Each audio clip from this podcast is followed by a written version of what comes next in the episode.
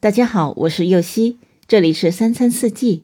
每天我将带您解锁家庭料理的无限乐趣，跟随四季餐桌的变化，用情品尝四季的微妙，一同感受生活中的小美好。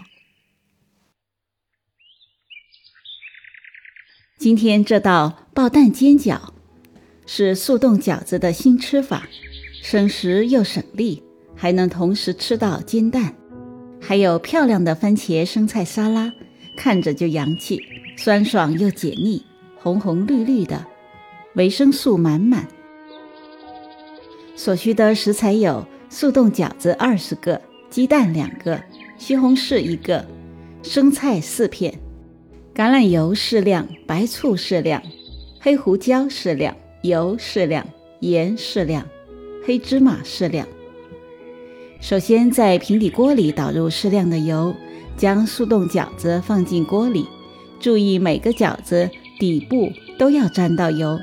开中火，煎至饺子的底部微微金黄的时候，倒入适量的清水，水量大约是没过饺子的三分之一，盖锅盖焖煎。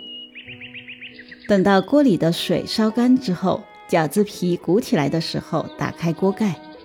再打入打散的蛋液，转动锅，使蛋液均匀的分布，撒上适量的黑芝麻。等蛋液定型后，关火，晃动锅，使蛋饼和锅分离，然后将煎蛋和蛋饼一起沿着锅边滑到盘里。